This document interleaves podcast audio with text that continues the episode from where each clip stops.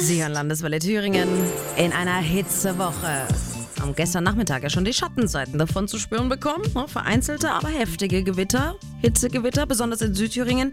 Die könnten uns auch äh, heute noch weiter begleiten am Nachmittag. Heute ja auch wieder knapp 30 Grad. Morgen und am Donnerstag sieht es auch nicht viel anders aus.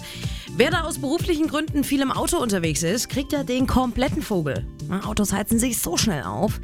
Gibt es da irgendwas, was wir da tun können? Beziehungsweise dagegen? Oliver Reidegeld vom ADAC. Wenn man zum Auto kommt, erstmal Fenster auf oder direkt die Türen aufreißen, um diese ganze Stauwärme, die da entsteht, aus dem Auto rauszulassen.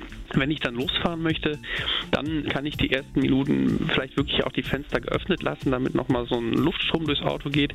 Oder eben das Gebläse voll einschalten und dann entsprechend die Klimaanlage einschalten. Ja, aber da sind wir ja gleich bei der nächsten Gefahrenquelle. Die Temperatur der Klimaanlage. Bloß nicht direkt auf den kältesten Wert drehen. Das eben nicht, weil äh, wenn ich es zu kalt habe im Auto und es ist draußen heiß, dann kann das wirklich zu Kreislaufproblemen kommen oder auch zu Muskelverspannungen durch den kalten Luftstrom.